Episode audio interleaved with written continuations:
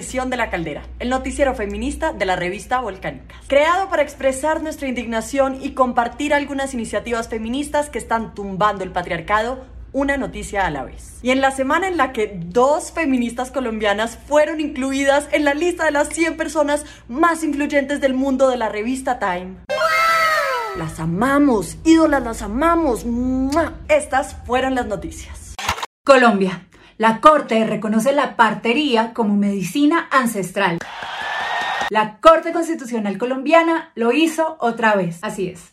La Corte dio otro paso histórico con el reconocimiento del trabajo de las parteras como servicios de medicina ancestral, diagnóstico y trata de enfermedades a las comunidades a las que pertenecen, en un nuevo fallo que obliga al Ministerio de Salud a integrarlas al sistema de seguridad social de la salud y pagarles por todo su trabajo durante la pandemia. Aplaudimos este nuevo fallo de la Corte que reconoce el trabajo de las parteras y empieza a reparar la precarización laboral a la que las había sometido el sistema al no reconocerlas como personal de la salud, ni siquiera a la hora de priorizar en el plan de vacunación o proporcionarles elementos de protección durante la pandemia, mientras ellas, en cambio, seguían atendiendo partos. Este fallo fue posible gracias a una acción de tutela interpuesta por ILEX Acción Jurídica, las Parteras Unidas del Pacífico y la Red Interétnica de Parteras y Parteros del Chocó, asociaciones y redes de partería de regiones colombianas donde el Estado no ha estado para garantizar los derechos sexuales y reproductivos de las mujeres, pero las parteras con sus saberes ancestrales, sí. Pagarles lo justo y reconocer sus derechos laborales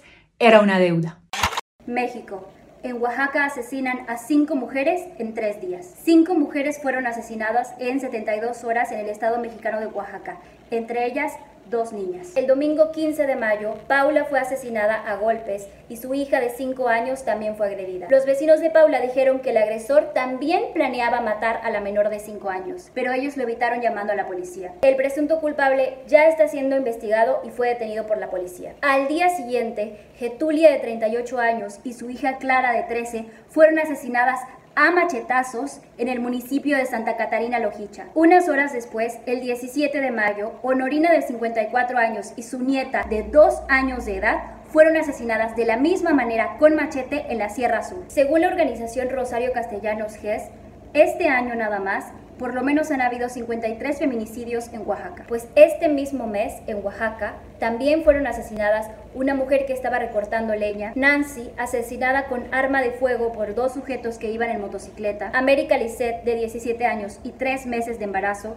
que fue asesinada presuntamente por su pareja. Y también Catarina, Brenda, Jocabet y muchas mujeres que no alcanzamos a contar. ¿Qué te está pasando, Oaxaca? En un país donde ahora hay 100.000 desaparecidos y los feminicidas continúan en la impunidad, necesitamos acciones urgentes para parar la ola de violencia y garantizar la justicia para las víctimas y sus familias.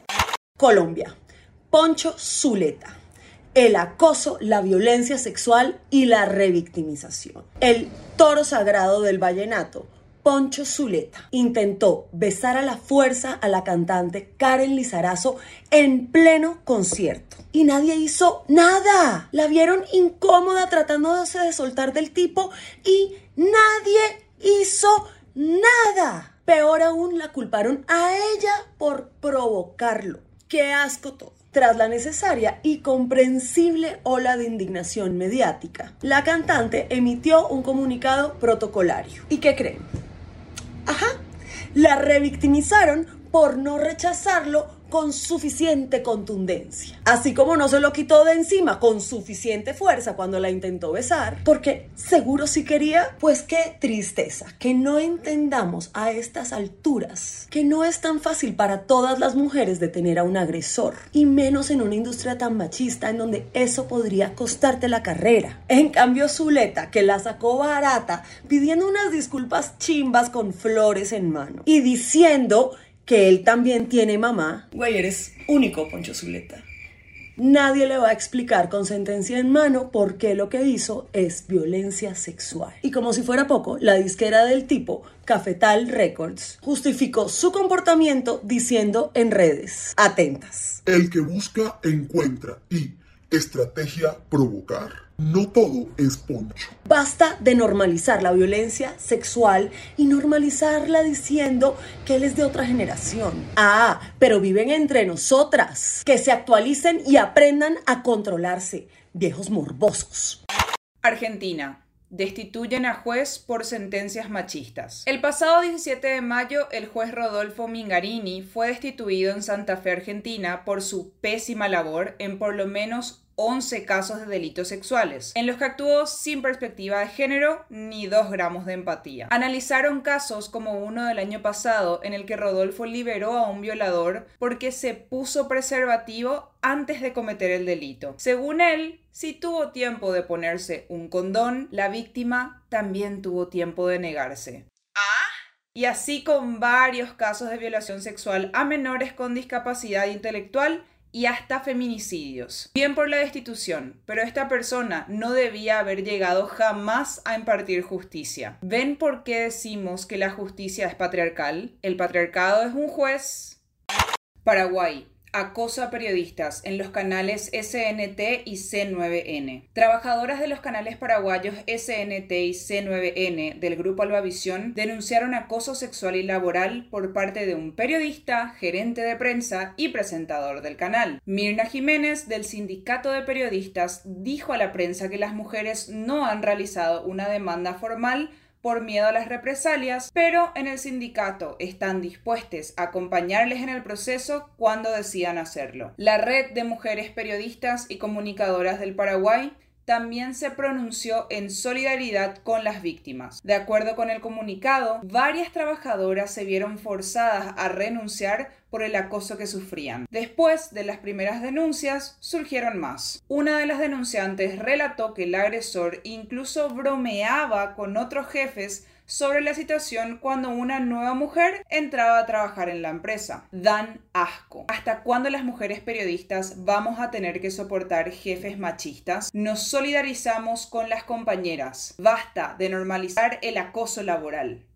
México. Gordofobia en Seguros Monterrey. Otro caso de gordofobia médica. ¿Nos sorprende? Tristemente, no. La influencer y activista mexicana Priscila Arias, conocida como la fashionista, denunció otro episodio de gordofobia por parte de Seguros Monterrey, quienes supuestamente por su índice de masa corporal no la iban a asegurar. ¿Qué? Quiero intentar decir esto sin reprimir mis emociones, pero también como llegando al punto. De Seguros Monterrey me dijeron que por mi índice de masa corporal no me iban a asegurar.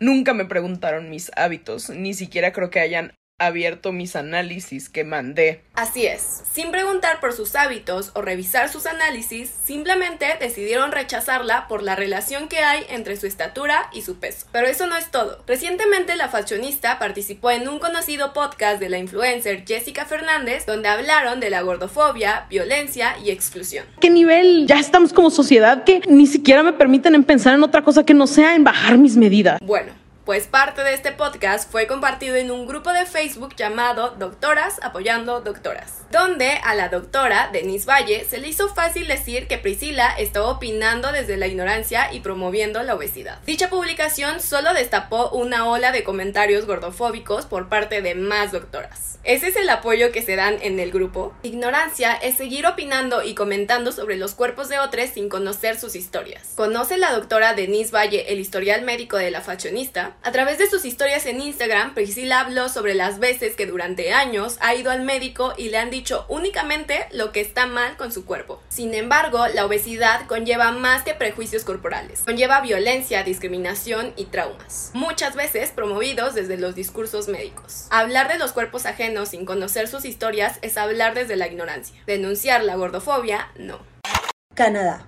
Ex gimnastas acusan de abuso a organizaciones de gimnasia. Un grupo de gimnastas canadienses presentó una demanda contra la Gymnastics Canada y otras organizaciones de gimnasia en el mismo país por abusos y maltrato durante décadas. Amelia Kline, la principal demandante, argumenta que los efectos del maltrato persisten a largo plazo en forma de dolores físicos y psicológicos crónicos. Es imposible no pensar en Larry Nassar, el ex médico del equipo de gimnasia de Estados Unidos, que fue condenado a cadena perpetua por abusar sexualmente de varias atletas. Y es que en los últimos años la gimnasia ha sido fuertemente criticada a nivel internacional por normalizar la cultura de la crueldad. Y hace poco más de un mes, también un grupo de 70 gimnastas canadienses publicaron una carta en donde denunciaban la cultura tóxica y prácticas abusivas que persisten en la gimnasia canadiense. Según los abogados de las demandantes,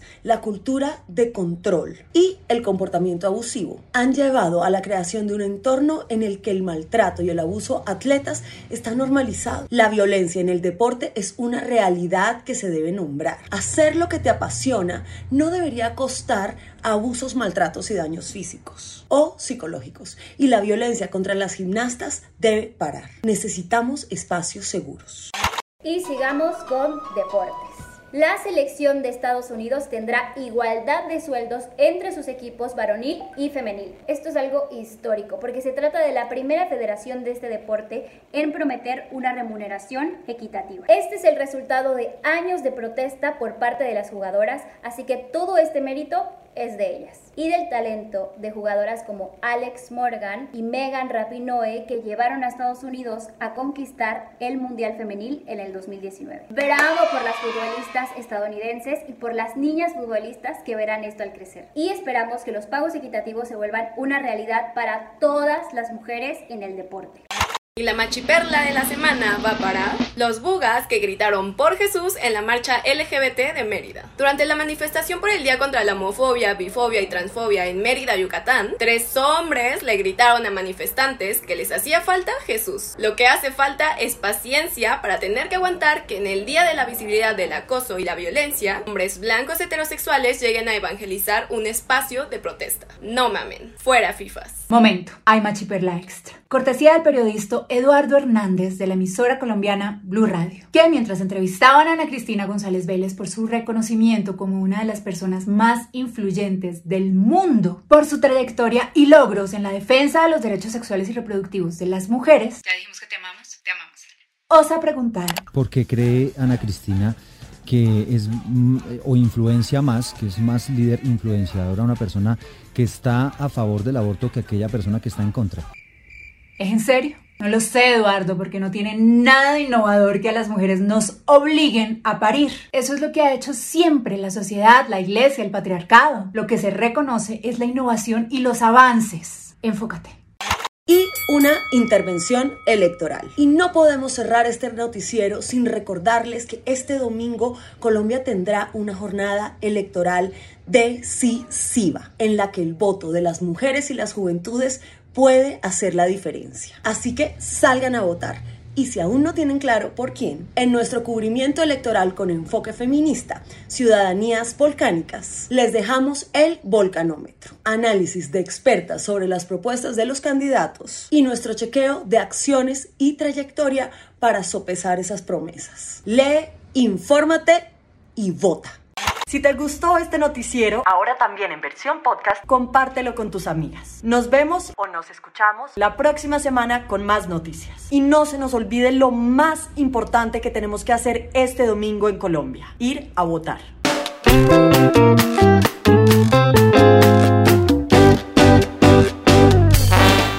La Caldera es el noticiero feminista de la revista Volcánicas, ahora también en formato podcast. Puedes encontrarnos en redes sociales para más contenido periodístico sobre los feminismos en Latinoamérica. Nos encuentras como arroba Volcánicas Revista en Instagram, arroba Volcánicas Rev en Twitter y Volcánicas Periodismo Feminista Latinoamericano en YouTube. Esta caldera fue presentada por Matilde de los Milagros Londoño, Ita María Díez, Arlen Molina, Katia Rejón, Guadalupe Acosta y Catalina Ruiz Navarro.